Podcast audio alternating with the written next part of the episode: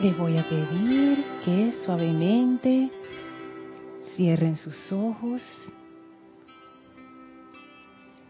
tomen una inspiración profunda y exhalen. Inhalen profundamente y exhalen, sintiendo cómo se va toda esa tensión del día. Inhalen profundamente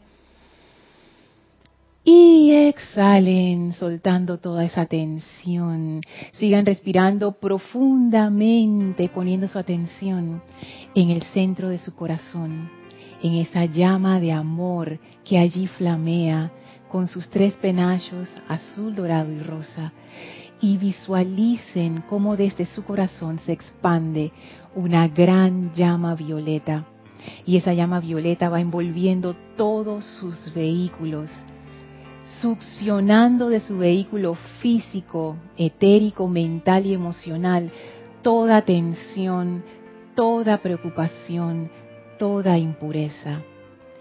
Sientan cómo esto tiene lugar ahora, cómo esa llama violeta va ocupando el lugar de la discordia y la oscuridad.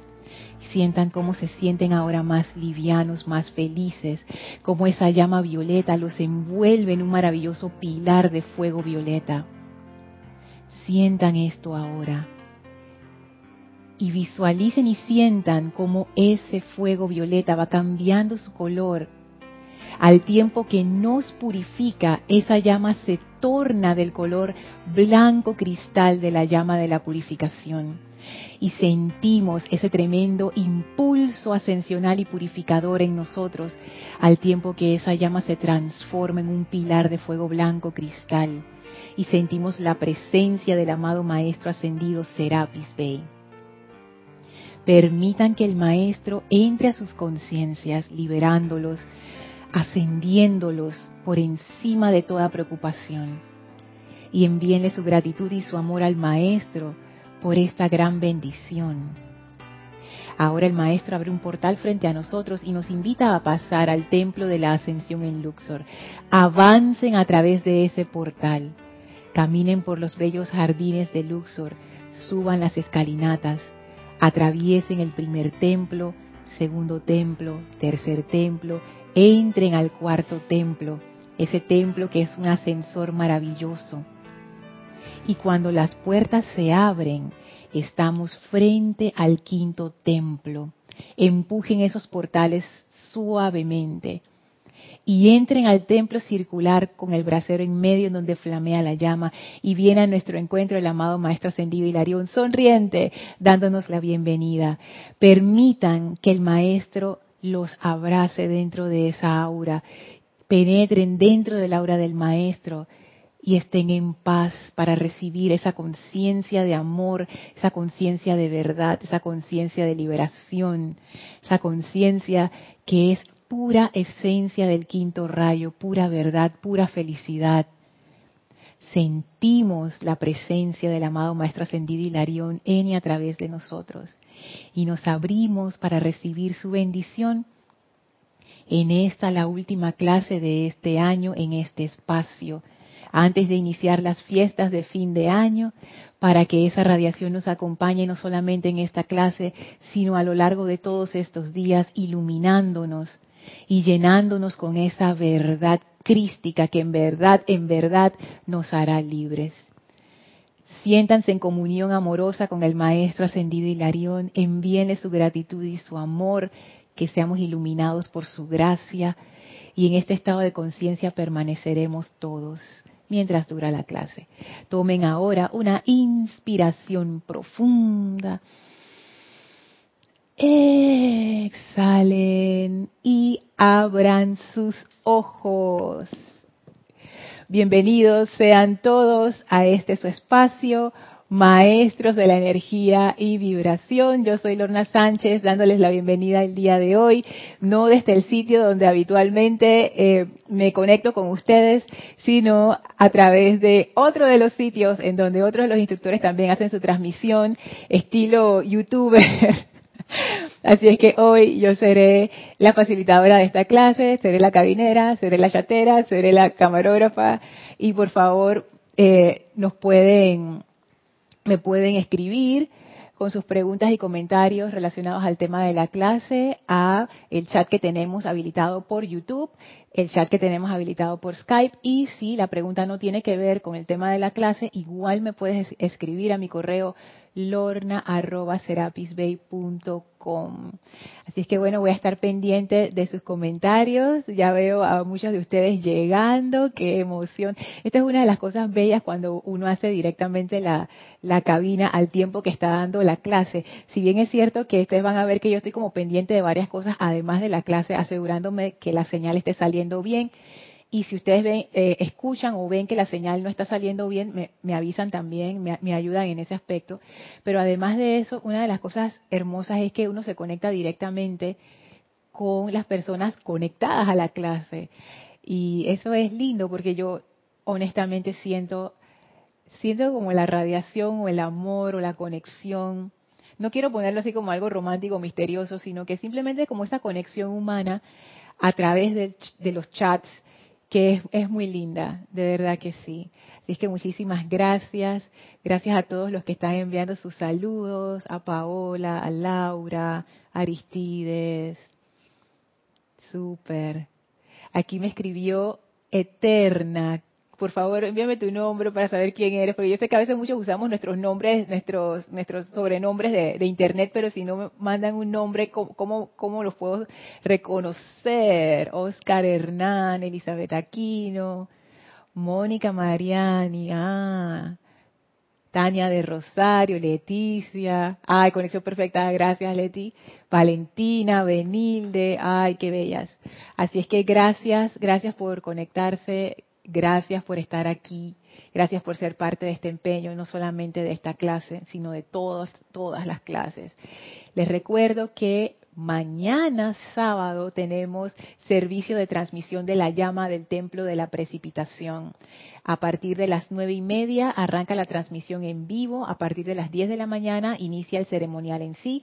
A partir de las nueve de la mañana vamos a estar Em, ya como quien dice abiertos para recibir sus, em, sus reportes de sintonía, que Kira, Kira lo, dijo muy bien, esos reportes de sintonía es como, la, como el, la señal de retorno que uno recibe de que estamos realmente conectados, de que hay una comunidad del otro lado, que no se está haciendo un ceremonial aislado, porque nosotros pudiéramos hacer los ceremoniales de transmisión de la llama acá en el grupo sin transmitirlos, pero vimos que eso es como una como una oportunidad bien especial de conectarnos todos como una gran comunidad. Y por supuesto desde el punto de vista de los de los maestros ascendidos a ellos les funciona muchísimo más cuanta más cuantas más personas dedicadas haya conectadas porque no es no es como una actividad así de entretenimiento. Y por eso en parte lo transmitimos no por YouTube, además de que YouTube tiene otro, otras características que a veces como que frenan este tipo de transmisiones, pero lo transmitimos por Livestream porque Livestream es el, como quien dice, el canal de la casa, el canal privado de, la casa. Entonces, los que son realmente parte de la comunidad y no hay un interés pasajero, sino que están aquí con constancia, como parte de su sendero espiritual, se conectan con nosotros y ya ellos saben, ustedes saben dónde buscarnos, ahí estamos. Si, si es la primera vez que te vas a conectar al servicio de transmisión de la llama, puedes entrar a www.serapisbay.com y ahí vas a ver un cintillo arriba en donde están las instrucciones de cómo conectarse. Cero estrés, es clic, clic, es bien facilito. Así que lo más importante es poner de tu vida, tu aliento, tu amor, tu energía. Entonces, eso es lo, lo más importante, es lo máximo ahí.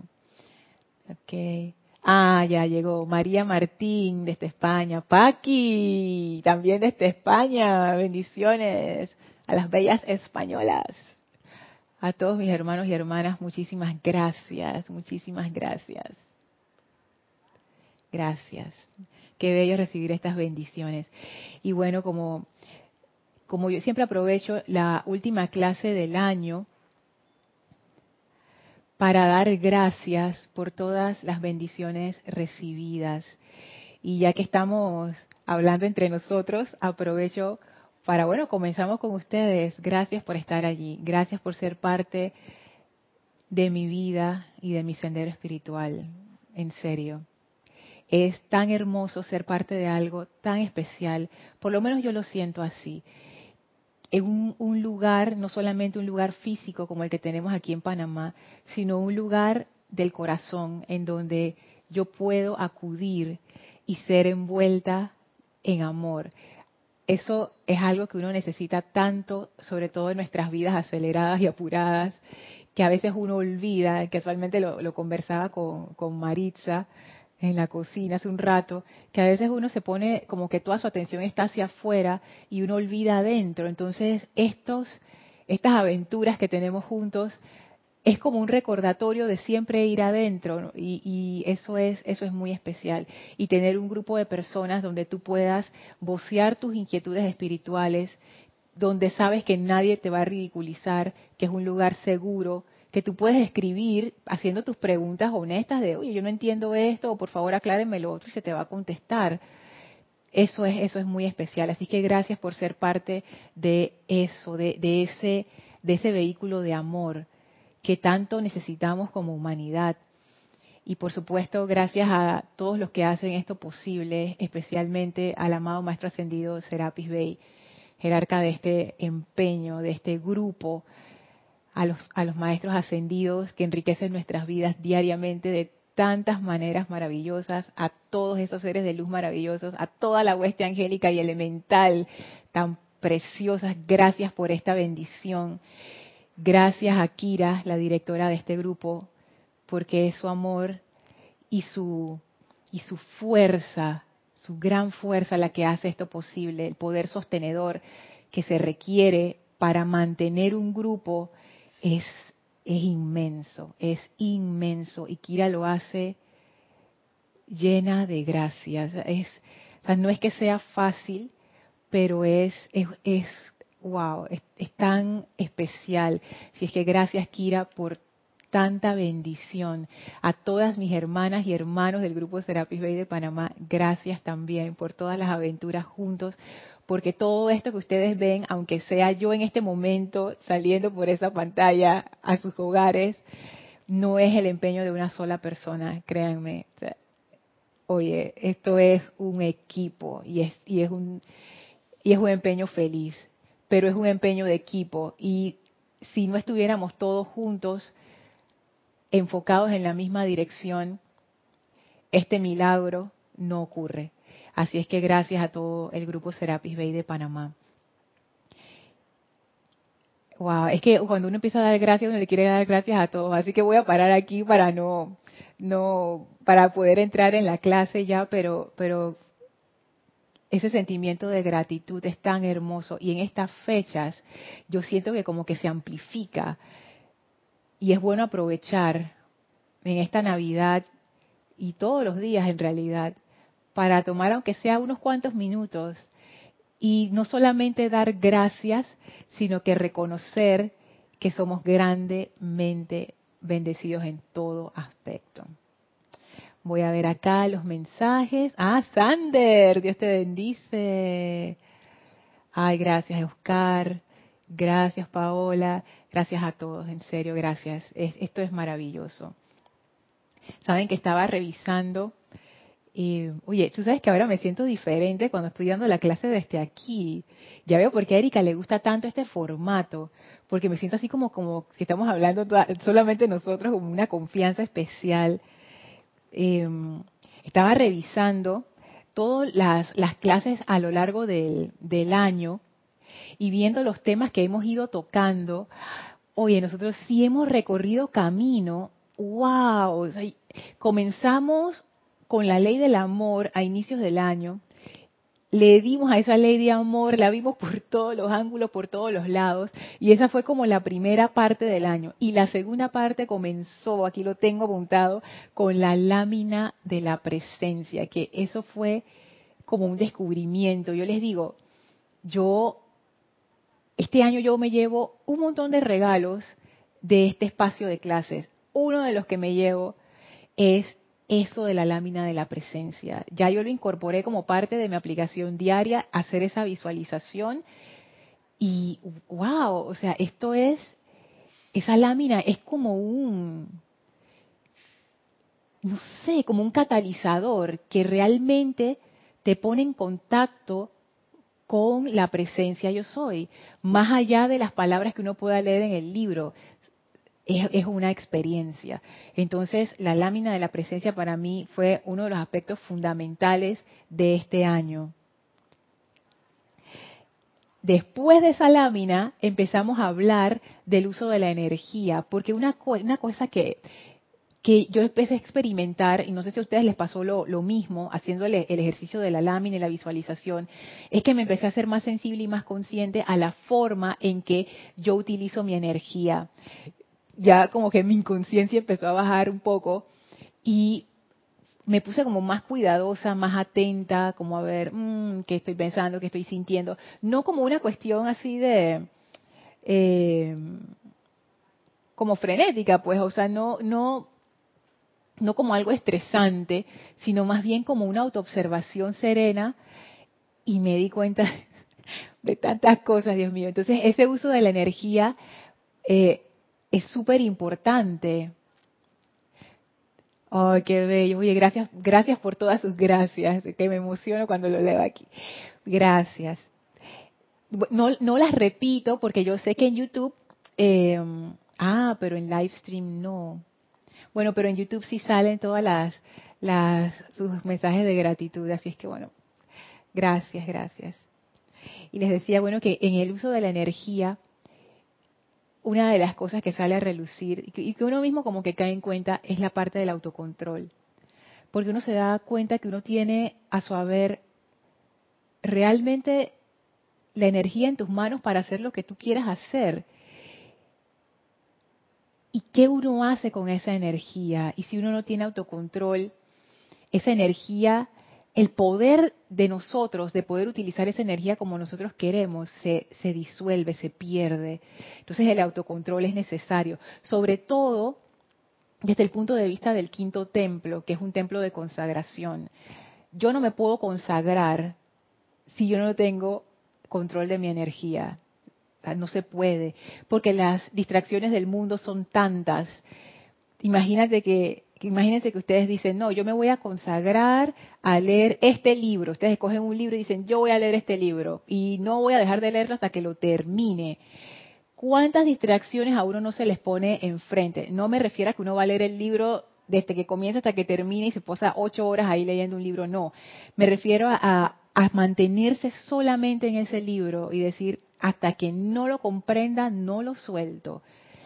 Están tantas otras cosas que llaman nuestra atención, tantos otros libros interesantes y uno dice, ay, mejor, mejor lo dejo en pausa y me voy por el otro y después por el otro y después por el otro y al final ni te acuerdas cuál era el libro que estabas leyendo originalmente. Entonces la consagración sí requiere, y ahora que lo digo, además de ese control de la energía, también requiere una dirección clara hacia dónde uno va no solamente controlar la energía, sino tener una dirección para esa energía. Porque esa es la otra parte. Si uno no tiene una dirección para la energía, la energía va a agarrar como quien dice para todas partes. Y generalmente esas partes responden a nuestros patrones subconscientes, que por lo general son patrones que nos causan sufrimiento y nos meten en problemas. Entonces, si uno no está pendiente de hacia dónde está fluyendo la energía de uno mismo, lo más seguro es que tu vida sea como una montaña rusa, a veces bien, a veces mal. Hoy estoy feliz, mañana estoy triste y no entiendo por qué me pasan estas cosas, si yo soy una buena persona y no sé, pues tantas cosas que a veces uno se queda, ay, que pero ¿por qué esto? ¿Por qué estoy pasando por esta situación? No es que la situación en sí sea el problema. Más bien vámonos hacia adentro. ¿Qué generó esa situación, cuáles fueron las causas de esto. Entonces, toda esta parte del autocontrol y del control de la energía tiene mucho que ver con la consagración, con dedicarte, por ejemplo, a una faceta, a una cualidad de la presencia de Dios, porque hay, hay, bueno, de hecho los seres divinos hacen eso. No es que ellos no puedan fungir en otras en otros rayos, pero ellos se dedican como a ciertas cualidades en específico. Y todos nosotros tenemos nuestras tendencias particulares en donde hacia el cual nuestro corazón fluye de manera natural. Entonces es, es eso, ¿no? Como para lograr esa consagración yo necesito el autocontrol. Y entramos entonces a una parte que dio un giro que yo no me esperaba. Y fue por un discurso del maestro ascendido Saint Germain en donde él decía que para lograr ese autocontrol tú necesitabas entender o comprender que tú eras la presencia yo soy. Y a mí eso me quedó bien marcado. Ajá, aquí tengo un comentario de Paola. Antes de pasar al comentario, termino la idea. A mí eso me quedó bien marcado porque es cierto, ok, yo quiero controlar mi energía, pero el maestro nos da un dato maravilloso y, dice, si ustedes no saben quiénes son ustedes, ustedes no van a poder hacer eso del autocontrol. Ustedes tienen que volver su atención a la presencia yo soy. Ustedes tienen que reconocer que son esa presencia yo soy. Entonces, mm, y ahí surgió la otra pregunta, bueno, esta presencia yo soy y este santo ser crístico y este ser externo y esta conciencia y este ser, ¿qué son? Y entonces por ahí nos metimos a explorar toda esa parte como entender qué, era lo que había detrás de esos términos que los maestros siempre usan, que yo siempre he usado, pero que hasta ese momento caí en cuenta, oye, pero esto realmente qué es. Y no es que no es que dijo, ah, ya encontramos la definición. No, lo que encontramos fue como, como una, como una forma de entender qué somos y quiénes somos porque hay muchísimas formas en que uno puede llegar a esa comprensión. Hay muchísimas analogías y ejemplos que uno puede utilizar. O sea, no nos, no nos enmarquemos o encasillemos en uno solo, sino que veamos, bueno, descubrimos una de las maneras en que podemos entender quiénes somos y qué somos. Y desde ese punto, asumir el poder y el control de nuestra energía. A ver, dice Paola, Paola Farías desde Cancún. Por eso es poner la atención en el corazón, así la dirigimos a Dios, al yo soy. Y solo dirigirla a otro lado cuando queremos crear algo. Sí, Paola, de, hecho esa es la recomendación de los maestros. Si no estás usando tu atención para algo en particular que quieres crear, mejor colócala en el centro. cuando no la estás usando, regrésala al centro. Y eso es un desafío eso es un desafío, pero no es un desafío inconquistable. Y con práctica uno lo logra. ¿Cómo yo digo que lo logro de esa manera así como tan segura? Bueno, porque le estoy dando un voto de confianza a la enseñanza de los maestros ascendidos. estoy dando ese voto de confianza de que ellos dicen que si se puede lograr, se puede lograr. Y la razón por la cual les estoy dando ese voto de confianza es porque muchas de las cosas que ellos nos han dicho, hola Elmi, te puedes poner acá, muchas cosas de, las que ellos nos han dicho, yo las he podido comprobar en mi experiencia. Entonces digo, mm, esto sí funciona. Así es que las probabilidades de eso otro que todavía no se ha manifestado en mi vida funcione son altas pienso yo. El, hoy estoy yo de cabinera también, así es que ahí está el micrófono, ese es el número 4, te lo voy a habilitar para que puedas hacer tus comentarios. Gracias. Gracias a ti, Elma. Estoy haciendo un recuento de todo lo que hemos visto en el año, que ha sido una aventura fantástica, fantástica un gran aprendizaje y hemos evolucionado bastante. Oh, sí. sí. Yo pienso que sí, yo pienso que, que hemos avanzado mucho. Por lo menos yo ahora tengo más claros ciertos conceptos y yo me doy cuenta, porque la gracia de tener conceptos más claros no es simplemente una como un placer intelectual. Dije, ah, ya sé. No, es porque eso yo lo aplico, yo lo aplico en mi vida y yo me doy cuenta de los resultados. Entonces yo veo, yo veo los resultados. Yo comparo este año con el año pasado y yo digo, mmm, very nice, vamos avanzando, súper, súper. Ah, Paola dice que yo también creo. Sí, y tú sabes, Paola, que yo soy una de estas personas, estilo Santo Tomás, ver para creer. Y yo cuando hablo de estos temas de creer o temas de fe, que para mí eso era casi una palabra sucia antes, yo me acuerdo cuando yo daba las clases antes, usted puede revisar las clases de los años anteriores, que sí, pero ahora ya yo veo la fe de otra manera, pero yo lo hago muy cuidadosamente, porque no es fe ciega, no es creer por creer, no es de que yo lo leí en el libro y ya yo me lo creí, no, es algo que tú has confirmado de alguna manera en tu vida. ¿Quieres decir algo? Más cerquita de mí. Y eso que lo hemos confirmado y lo hemos vivido en nuestro contorno y nuestro ambiente. Sí. Que toda la persona que están alrededor de uno ve el cambio de la, actividad de la persona. Así es. Ah, eso, eso es un punto interesante, porque no solamente tú te das cuenta, sino que otra gente también se da cuenta. Eso, y ahí, y ahí tú caes en cuenta que la cosa sí funciona. Y allí tú empiezas a ajustar cada vez más para lograr más resultados más rápido y mejor. Entonces, ¡ah! yo te digo, Elma, yo estoy fascinada con el maestro ascendido Hilario. Él nos ha dado tanta bendición que yo no sé, es como que por más gracias que yo le dé, se queda corto, o sea, se queda corto. Mira, hoy vine de verde precisamente porque como hoy es la última clase del año, sí, Elmi. Yo lo que lo veo como que el padre mirando a los hijos porque él es un maestro muy poco escogido. Sí, ¿verdad? Sí, y él ha tenido mucho amor y compasión, Lorna. ¿Tú crees? Sí, hombre, Lorna, porque la oportunidad que nos brinda es tan grande que nos hace crecer rápido. Caminen, miren, sigan.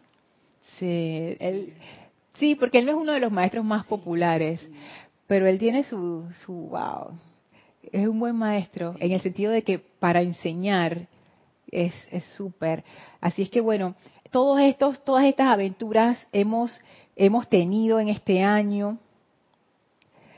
La aventura de comprender nuestras creaciones. A mí eso fue, quizás es porque una, fue una de las últimas cosas que vimos, pero comprender, yo comprender que mi ser, que involucra mi conciencia también, es, tiene un poder ilimitado, o sea, mi ser es ilimitado, yo, yo tengo, y ninguno de nosotros tiene ningún límite, pero ese potencial ilimitado se manifiesta a través de la conciencia que sí tiene límites porque ella siempre está en expansión, es un proceso de desarrollo, que es, que es algo hermoso, ¿no? Tú siempre estás expandiendo conciencia, desarrollándote.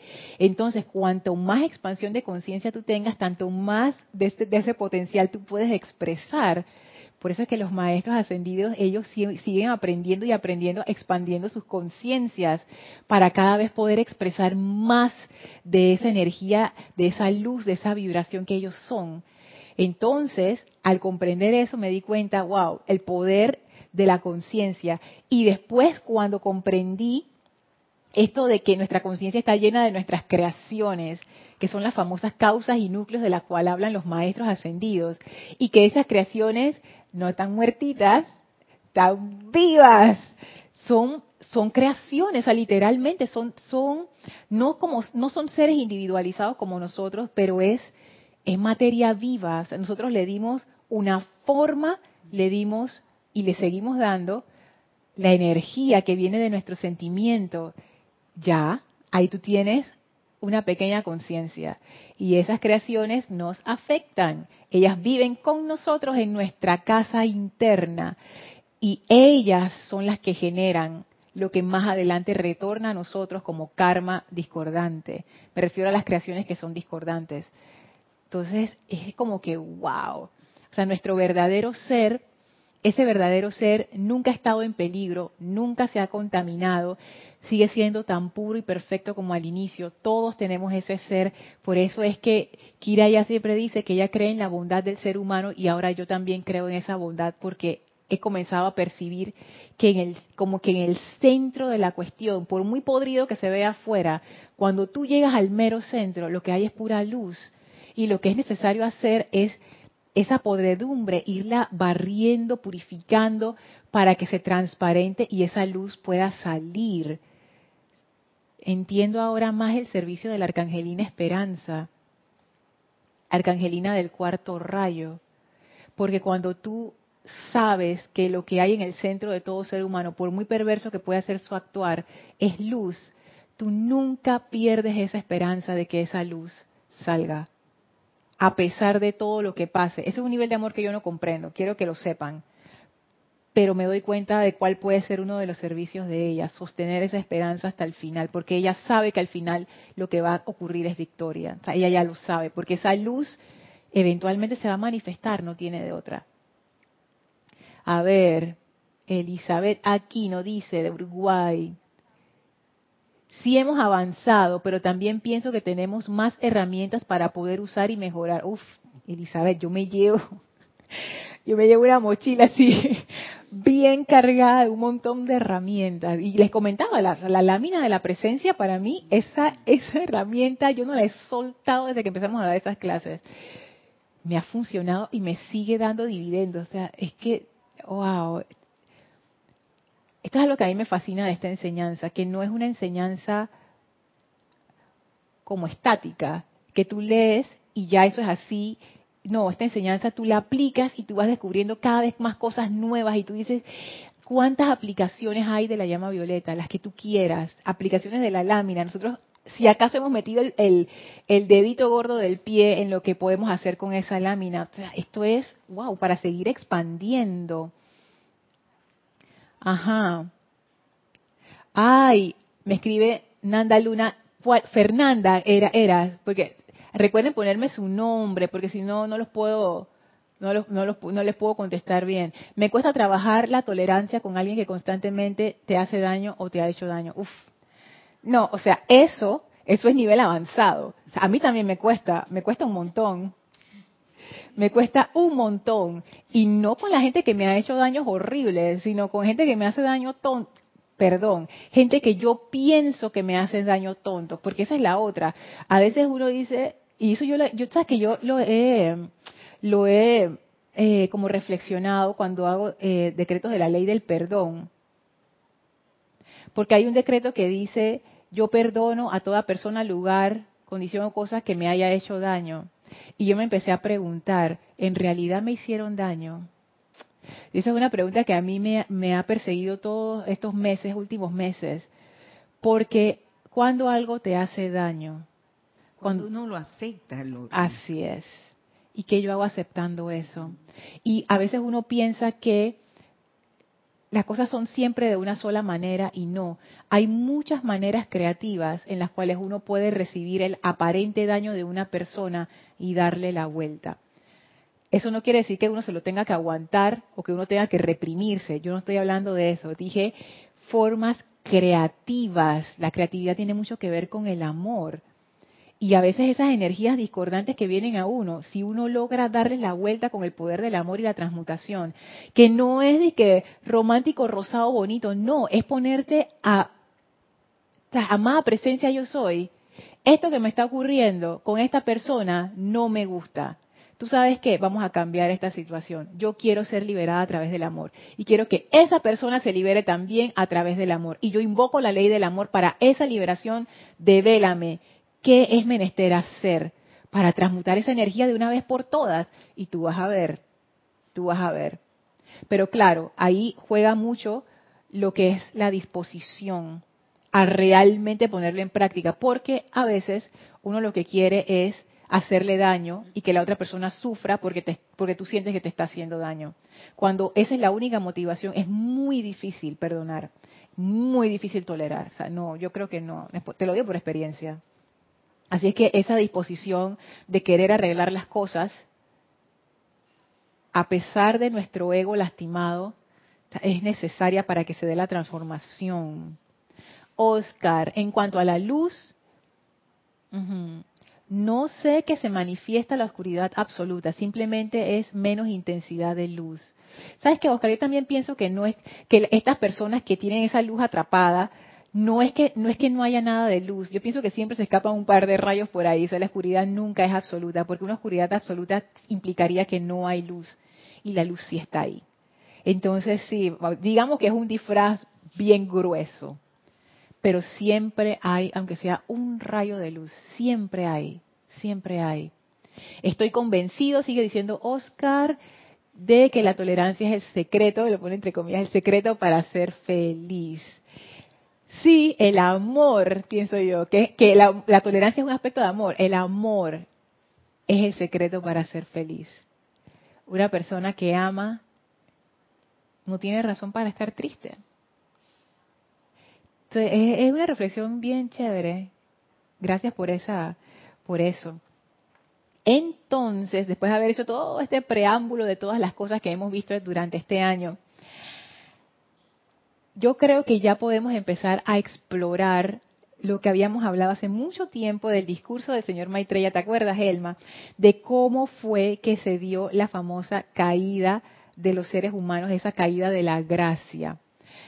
Em, yo pensé mucho en empezar la clase hoy, siendo esta la última clase del año, y que durante la semana, eh, la, la semana que viene, no va a haber clases transmitidas, va a haber el lunes 23, pero a partir del 24 ya no va a haber clases transmitidas hasta el siguiente año, porque a partir del 25 de diciembre el grupo entra en lo que en una actividad que llamamos los ocho días de oración, en donde cada día hacemos un ceremonial dedicado a uno de los miembros del tribunal kármico, pero eso es como nuestra fiesta de gala, y quiero que sepan, es como el evento del año del Grupo de Serapis Bay de Panamá. Es solamente por invitación, no se transmite, por supuesto, porque ese es como nuestro, ¿sabes cómo yo lo veo? Como el inicio del año. Ese es el inicio de año. Es lo, lo que nosotros recibimos en los ocho días de oración. Es como la gasolina o el, la gasolina, hay algunos países que no usan ese, término, como el combustible para todo lo que sigue a lo largo del año. es como, es como esa gran descarga de luz. Y entonces eh, vamos a estar en esos ocho días de oración y por eso no vamos a tener clase hasta ya será en enero. Entonces yo pensaba, comienzo ya y entonces dejo la cosa colgando este enero, pero sentí que para que darle más vueltas al asunto y ya empezar a sumergirnos en esto, que es tan importante. Y ahora les voy a recordar lo que decía el, el amado señor Maitreya, de por qué entender cómo fue que nos desconectamos y caímos en el olvido de la presencia. Mi hipótesis es que si uno sabe cómo se cayó, uno sabe cómo se levanta. Esa es mi aspiración. Y yo, esa, es la aspiración que yo tengo con este discurso, ya, se las dije, eh, ya no es secreto. Esa es mi motivación, que antes era oculta y ya no es oculta. Yo siento que estudiando todos juntos este decreto, puede que empecemos a comprender cómo destrabarnos de esa de esa esclavitud que tenemos con nuestra personalidad, con el ego, con todas las cosas que, que nos atan y que nos limitan. Dice Paola, creo que la tolerancia se dará sola cuando entendamos que nos estamos dañando a nosotros mismos, porque una persona nos causa intolerancia es porque eso que nos molesta está en nosotros. Claro que sí, claro que sí, porque es que, ¿saben qué? Esto, esto es como, esto es confirmable y observable. Por ejemplo, hay veces que una persona tiene un hábito que a mí me molesta. Y puede ser una tontería, de que agarra la pluma, el bolígrafo, y cuando lo tiene en la mesa, lo mueve así, ta, ta, ta, ta, ta, ta, ta, ta, ta, entonces puede ser que a mí eso me moleste. Puede ser que a Elma, Elma ni se ha dado cuenta que la persona lo está haciendo, porque ni te molesta, ni te va, ni te viene. Entonces ahí tú te das cuenta que si la, intolerancia fuera como algo fijo, Elma y yo estaríamos, pero no es así, porque él no, no, le, no le molesta y a mí sí. Lo veo, lo veo como sin importancia. Eso no es tan importante para poner la atención. ¿Ves? Pero a mí sí me molesta. Entonces la pregunta es, ¿y por qué eso me molesta? O sea, que es una cosa mía. Por supuesto que hay cuestiones que son más como más generales para los seres humanos. Por ejemplo, que una persona te haga un daño físico. Eso es, eso, eso a todo ser humano le va a molestar porque eso es parte de la vida en este planeta. Cualquier animalito al que tú le intentes hacer daño te va a escapar, se va a huir, te va a agredir, porque eso es parte de tener este cuerpo físico y ser parte de la naturaleza. O sea, hay cosas que yo entiendo que son como universales para todos los seres humanos. Hay otras cosas que son menos importantes, como tú decías, que esas hay gente que las pasa, hay gente que no. Pero definitivamente siempre hay un trabajo interno con uno mismo en todas las cosas que no toleramos. Eso sí, de salida. No importa qué es, pero que a todo el mundo le molesta. Exacto. ¿Qué no hemos aprendido? Los seres humanos nos seguimos haciendo daño los unos a los otros físicamente. Hay algo ahí que no hemos aprendido. y todo este tema de la tolerancia y no, no, no ser condescendiente con el mal. Pero la tolerancia va más allá, la tolerancia es un aspecto del amor y tiene que ver con lo que, lo que Oscar decía. En todos los seres humanos está esa luz y, es, y la oscuridad nunca es absoluta. ¿Dónde está el rayo de luz de esa persona que, no tolero? Y me agarro de ese rayo de luz, invoco la luz de esa persona a la acción hay tantas maneras, pero uno ha de ser creativo con estas cosas, no quedarse solamente en la posición cómoda de aceptar el mal y decir, esa persona es el problema. No. Es como, es como las los problemas en los matrimonios y en las parejas. Nunca es de una sola persona. No, es que sí, tú no conoces a mi pareja, sí, el problema es de ella o de él. No. La pareja son dos y el problema son los dos hay algo ahí, es la dinámica, o sea, no, en, en, las cuestiones de la humanidad, el problema nunca es una sola persona, un solo grupo, un solo país. Todos estamos en el mismo planeta, somos parte del mismo paquete, entonces es como entender las cosas en vez de una forma de separatividad, empezar a entenderlo, la tolerancia es desde un punto de integración, un punto de, de un sistema en vez de una pieza aislada. Uf, hay tantas cosas que hablar de la tolerancia. Juan Marte Sarmiento, acuérdate de poner Juan desde donde nos escribes. Es posible que a más de uno le moleste y sin embargo no se podría estipular que los que no toleremos tengamos la razón. sí. sí, porque es, es como que sí, yo no te tolero y yo tengo la razón. Oye, eso, ah, y eso, eso de tener la razón, esa es otra historia porque ahí nos encerramos más en nuestro, o sea, nosotros queremos tolerancia, pero nos encerramos en la intolerancia. Queremos que los otros sean tolerantes con nosotros, pero nosotros no queremos ser tolerantes con los demás, porque eso cuesta desde el punto de vista de la personalidad, pero no desde el punto de vista del amor. El amor nos hace ver las cosas de una manera diferente, yo me he dado cuenta.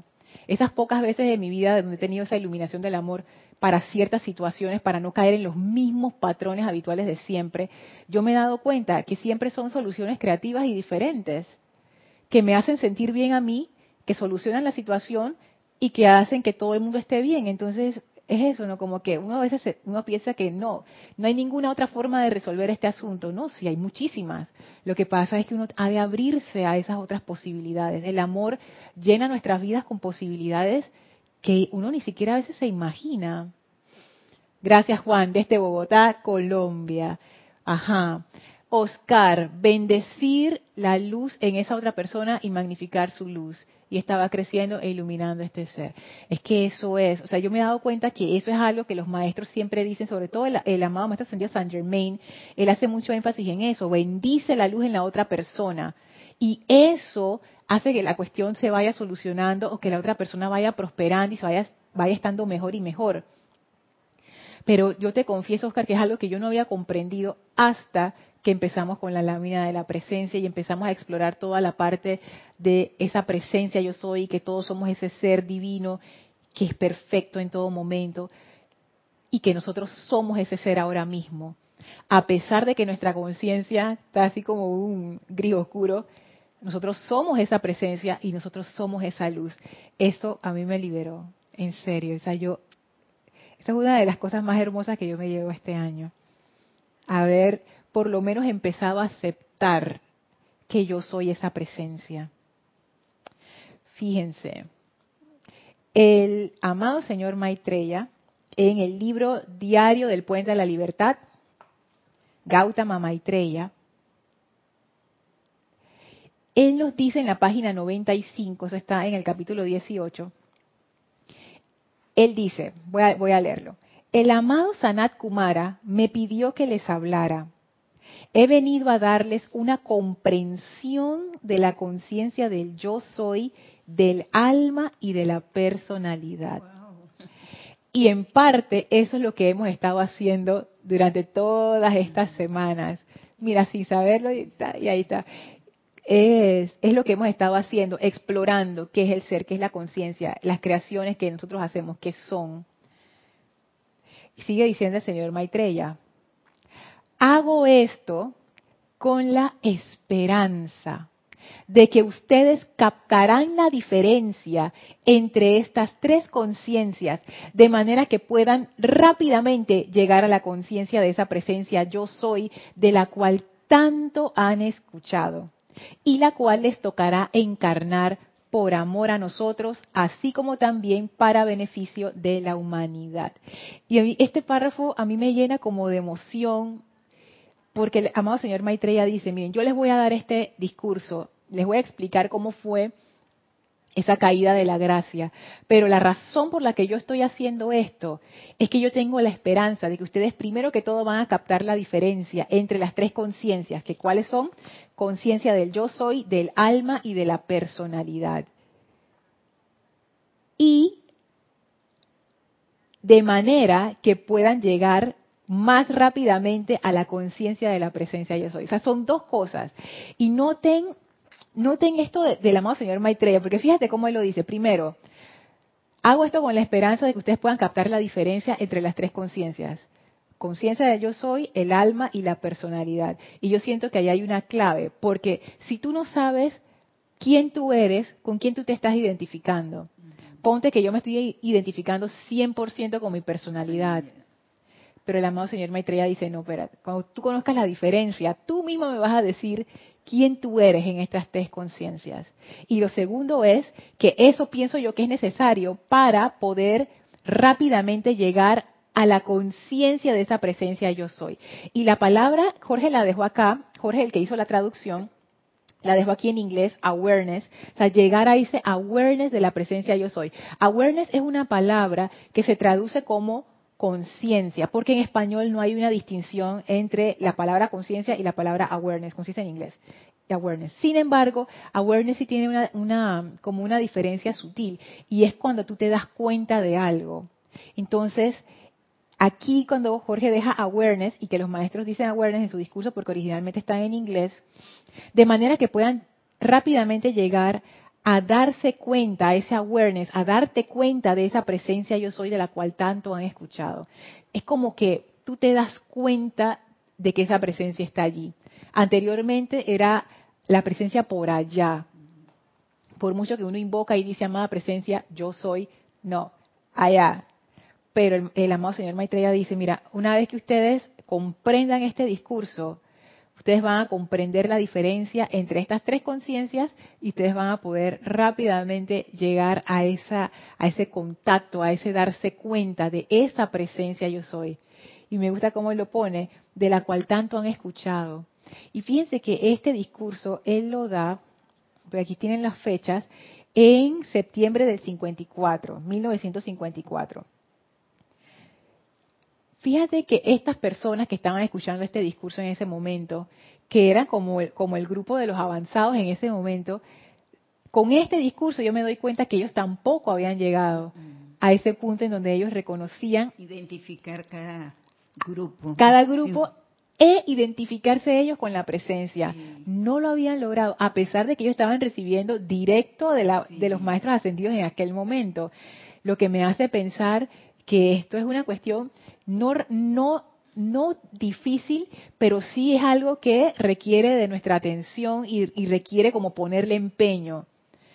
Como todo, como toda la enseñanza, esto es un cambio de conciencia. O sea, no es que uno va a levantar 20 bloques y ese es el esfuerzo que te va a tomar. No, pero uno sí tiene que como que abrir, abrir, quitar esos conceptos y que los maestros llenen esos espacios. uno tiene que como permitir que la enseñanza fluya sin estar siempre juzgando, criticando, no, como que abrir un espacio para que esa enseñanza pueda llegar como una semilla, pueda plantarse en ese suelo fértil y ver qué crece de allí. Y lo que crece es el entendimiento.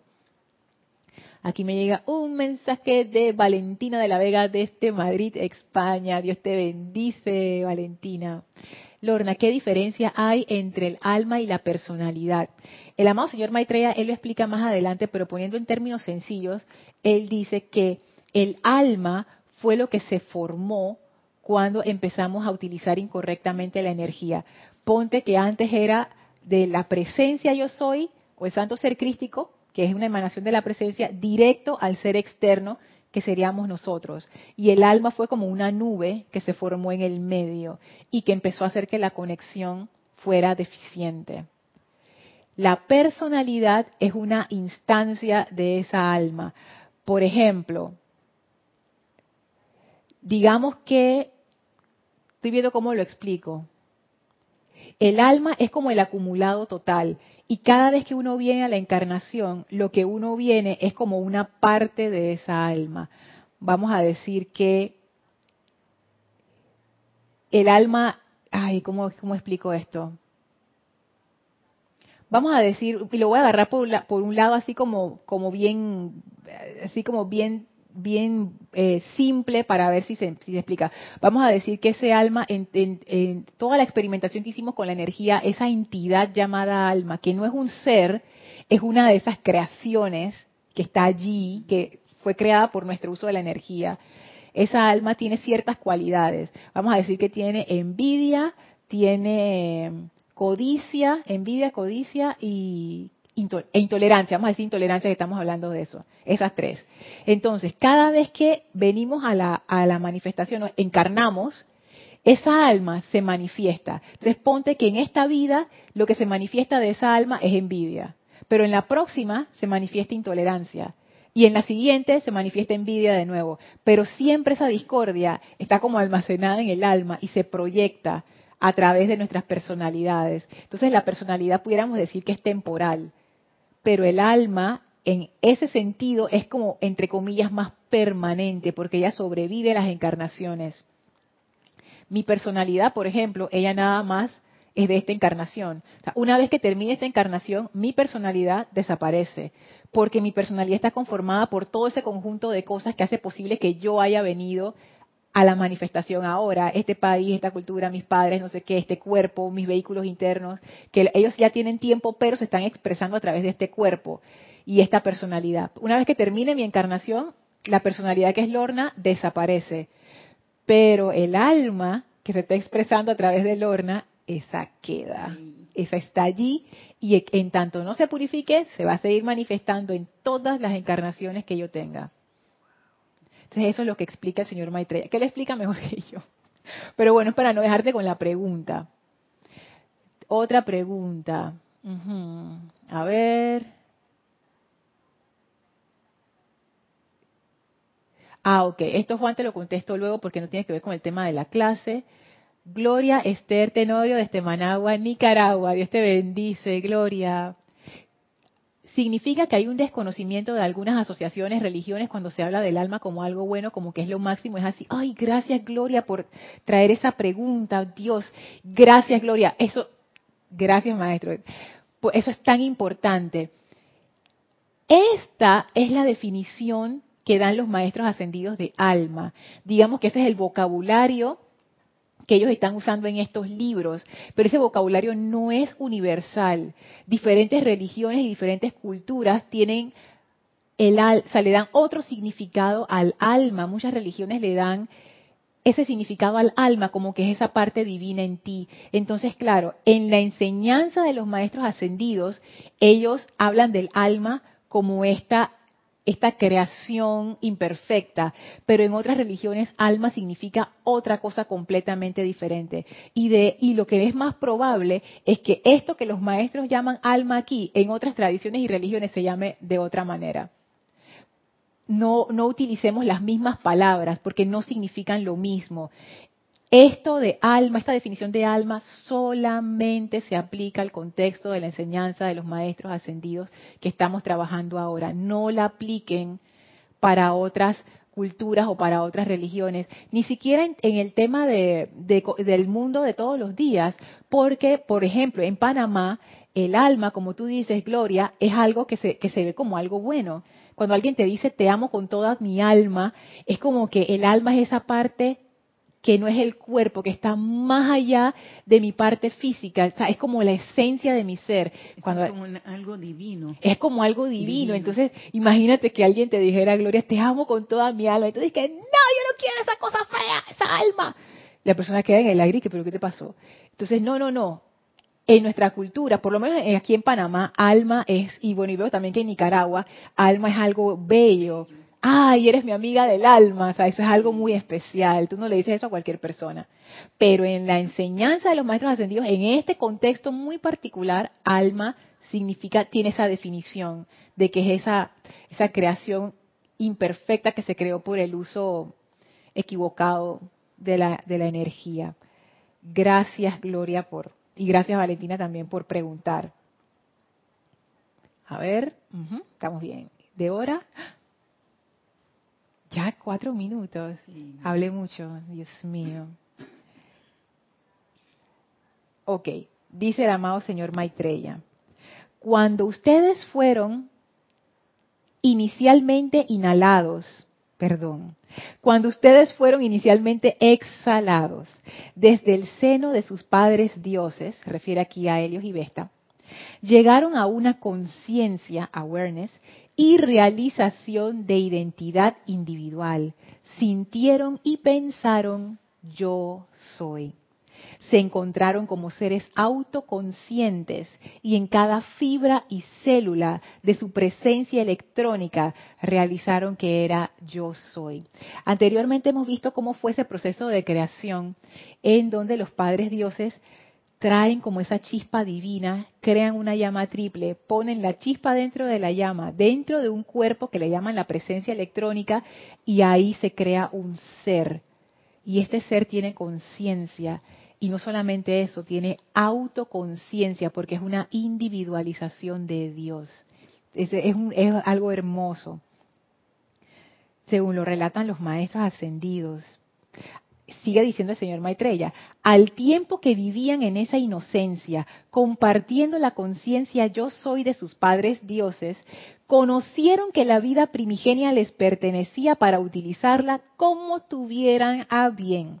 Ustedes eran santos inocentes y la vida primigenia, exquisita, iridiscente, se convirtió en posesión suya fluyendo al interior de la llama inmortal que tienen en el corazón. Y antes de cerrar la clase vamos a explorar este párrafo, porque creo que aquí hay algo jugoso que nos podemos llevar para, para estos días. Ajá, Benny pregunta, entonces el alma es una conciencia adquirida. Sí, es, es, cierto. De hecho, toda nuestra conciencia es una conciencia adquirida por, ¿cómo? Adquirida por nuestra experimentación de la energía. Y el alma no es distinta es una, es una, es parte de, el alma realmente, sabes que ahora que lo pienso, Benny, me voy a arriesgar a decir esto, esto no está comprobado, no lo he reflexionado, pero me vino la idea. El alma es, es una, es una creación, es parte de nuestra conciencia. No es que sea una conciencia aparte, es que es parte de nuestra conciencia. Entonces nacimos con él. En esta encarnación sí. En esta encarnación sí. Esa, esa creación no existía antes de lo que los maestros llaman la caída del ser humano. No existía. Eso se empezó a crear después. O sea, que es algo que ahora todos tenemos, pero que antes no estaba. Esa, es la parte. Wow. Fíjense que en esto que, acabo de, de, leerles de las palabras del señor Maitreya, a mí me gusta mucho cómo él lo pone, porque a mí me da a entender que nosotros siendo presencias yo soy, recién salidas del horno, como se dice, si bien es cierto que éramos iguales de, esa perfección y de, de, ese esplendor, eran presencias bebés. ¿Y eso qué quiere decir? Que nuestra presencia yo soy... Ha crecido, ¿no? Eso mismo, Elma. Y no solamente ha crecido, sigue creciendo sigue creciendo. Esa es la razón por la que estamos aquí. Es la única razón. Porque nosotros somos esa presencia yo soy que está creciendo. Esa es la razón. Y a mí me encanta cuando el señor Maitreya dice, al tiempo que vivían en esa inocencia, compartiendo la conciencia yo soy de sus padres dioses. Eso es hermoso porque ¿qué es lo que te dice? Al inicio, esa conciencia de bebé no entendía más de cuatro cosas. Estaba ahí como quien dice, yo nada más recibo la luz del sol. Es lo único que sé. Este sol deslumbrante, hermoso, pero no había más nada. Es como los niños cuando están, eh, ¿cómo se dice? Cuando le están dando pecho de la mamá. Ahí no hay más nada que ese seno materno lleno de, de nutrición, pero no hay conciencia de hermanos, primos, tíos, el mundo, las noticias, lo que pasó, nada, nada. O sea, tú estás ahí en ese estado, en ese estado infantil de inocencia. Lo que quiere decir con esto, que, que es lo que quiero compartir, es que si tú te quedas en ese estado, no creces. Lo que hace que esta presencia crezca, y lo dice más adelante el señor Maitreya, compartiendo la conciencia yo soy de sus padres dioses, conocieron que la vida primigenia les pertenecía.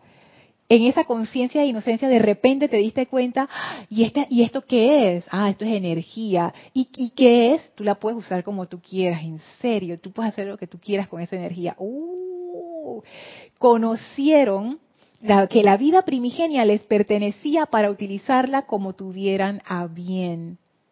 La presencia yo soy en sí es perfecta, pero se expande. Vamos a ponerlo así. No es que le falte nada, pero ella crece, se expande. Y para expandirse, ¿cómo se expande la presencia yo soy? A través de la experimentación con la energía. Así es que se expande la presencia yo soy. Bueno, por lo menos esa es mi interpretación. Pueden haber otras, pero esto es lo que yo veo aquí. Esa fue como quien dice la primera aventura, el primer paso adelante, esa experimentación. Conocieron que la vida primigenia les pertenecía para utilizarlo como lo tuvieran a bien. Ustedes eran santos inocentes y la vida primigenia, exquisita, iridiscente, se convirtió en posesión suya. O sea que nosotros empezamos a experimentar con esa energía, fluyendo al interior de la llama inmortal que tienen en el corazón. Entonces ven, ahí nosotros empezamos a crear lo que estaba dentro de nuestra conciencia. Ahí empezaron nuestras primeras creaciones. Viendo a papá y mamá que ellos hacían y yo empecé a hacer exactamente lo mismo. Pero lo que quiero que, el, lo que me llevo de estos párrafos y que les quiero compartir es que primero que todo, la presencia yo soy está en crecimiento y tú y yo somos ese crecimiento. Eso a mí me parece muy poderoso. Porque cuando tú estás en crecimiento, ponte, cuando, cuando uno es un niño, los niños no saben muy bien la diferencia entre el bien y el mal. Ellos van explorando y se van dando cuenta, a veces incluso con daño físico. Por ejemplo, está caliente. ¿Cómo tú aprendes que no toques lo que está caliente? Ah, porque te quemaste. ¿Cómo tú aprendes a no meter una llave dentro del tomacorriente? Porque te pasó la electricidad. ¿Cómo tú aprendes a no, no sé, tantas cosas? Porque te caíste, te raspaste, te cortaste. Y eso es parte del crecimiento. No, no, no, no me refiero a que la presencia yo soy en sí en este momento de nuestra encarnación o de nuestro, nuestra aventura todavía tenga esa conciencia infantil, no. Pero lo que me refiero es que nosotros ahora mismo estamos experimentando con la energía y eso es exactamente lo que vinimos a hacer. Esperar que las cosas sean perfectas de salida no es, no es lo que nosotros vinimos a hacer aquí porque nada es perfecto de salida, ni siquiera en los ámbitos superiores, ni siquiera en los ámbitos superiores, porque esa perfecto es un perfecto de la mente. Los seres crecen a través de la experimentación con la energía. ¿Y qué puedo hacer con esta energía hoy? Hay veces que los experimentos salen bien, hay veces que no salen bien. En los planos superiores hay veces que no salen bien, pero no son discordantes, simplemente como un dulce. Ah, tú sabes que está comible, pero no quedó bien y la tercera vez que lo haces, ahí sí te quedó bien. Pero eso es parte de la experimentación, así es como uno aprende. Y ese proceso de aprendizaje nosotros lo estamos llevando a cabo ahora. Cada vez que nosotros utilizamos la energía de cualquier manera es parte de ese proceso de aprendizaje. Esa perfección limitada de la personalidad que piensa que si yo me convierto hoy en la presencia yo soy, todo va a estar perfecto. No es tan así si hoy tú y yo realizamos esa presencia yo soy, tú sabes lo que va a ocurrir. Más experimentación, sin miedo y sin discordia. Pero más experimentación. No va a ocurrir la perfección que uno espera, que es la, la, la aspiración de la personalidad, en donde todo está, entre comillas, bien. La presencia yo soy crece a través de la experimentación, no a través del que todo esté estático y entre comillas perfecto. Es el aprendizaje continuo. Entonces a mí esto me, me encantó y quería dejarlo como, como parte de, de, la última clase de este año. Es eso que nos cuenta el amado señor Maitreya, cómo empezamos nuestra aventura creando. Eso es lo que hacemos nosotros. Y los seres humanos no hemos parado de crear desde entonces, porque somos esa presencia yo soy que es creadora y experimentadora. A ver, Aristides. Ah, Iván, Dios te bendice. Llegué tarde, dice, nunca es tarde cuando la dicha es buena. Eso es un, dicho aquí en Panamá. Aristides, entonces el alma se creó con la intención de poder pagar karma al reencarnar con ella en un nuevo cuerpo físico después de la caída del hombre. No, el alma, el alma es el efecto, Aristides, de nuestra experimentación discordante con la energía. Es un efecto. Uno tiene efectos constructivos y efectos destructivos. El alma es uno de esos efectos destructivos que se, que se fue creando y se fue almacenando en nuestra conciencia. Ok. Bueno, vamos a dejar la clase hasta aquí. Gracias por sus bendiciones y abrazos y deseos de felices fiestas. Felices fiestas para todos ustedes también. Antes de cerrar, vamos a despedirnos del amado Maestro Ascendido Hilarión. Eh, vamos a enviarle nuestro amor de una manera muy especial por habernos acompañado todo este año. Así que por favor cierren sus ojos, visualicen frente a ustedes al amado Maestro Ascendido Hilarión. Envíenle su amor y gratitud. Gracias, Maestro, por habernos iluminado durante todo este año con tu gran comprensión de la ley y tu amor el próximo año sigamos juntos y que sigas elevando nuestras conciencias a través de tu gran gracia y conocimiento de la verdad envíen su amor y gratitud al amado Maestro Ascendido Hilarión. Y ahora nos retiramos del quinto templo, del cuarto templo, del tercer templo, del segundo templo, del primer templo, descendemos las escalinatas, atravesamos el jardín y regresamos a través del portal al sitio donde nos encontramos físicamente y aprovechamos para expandir esa magna actividad de verdad y amor a todo nuestro alrededor. Tomen ahora una inspiración profunda Exhalen y abran sus ojos. Recuerden mañana, servicio de transmisión de la llama a partir de las nueve y media hora de Panamá. Para conectarse, nada más tienen que acceder a nuestro sitio web por, perdón, a nuestro canal de TV por livestream. Si no saben cómo hacerlo, vayan al sitio web eh, www.serapisbay.com, ahí van a ver un cintillo arriba que dice cómo conectarte, aprieten allí y listo, ahí van a estar todas las instrucciones de cómo, de cómo conectarse al servicio de transmisión de la llama del Templo de la Precipitación, nueve y media hora de Panamá. Bueno, ha llegado el momento de, de despedirme, de darles las gracias, gracias, gracias a todos. Espero, gracias por todas sus bendiciones, por todo su amor. Gracias, Helmi, por ser uno de los poderes sostenedores de esta clase. Gracias a todos. Les deseo unas súper felices fiestas llenas de bendiciones, llenas de amor, que la pasen espectacularmente.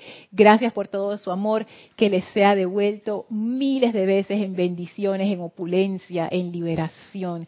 Gracias a todos y nos vemos, ya será en enero. Mil bendiciones. Gracias.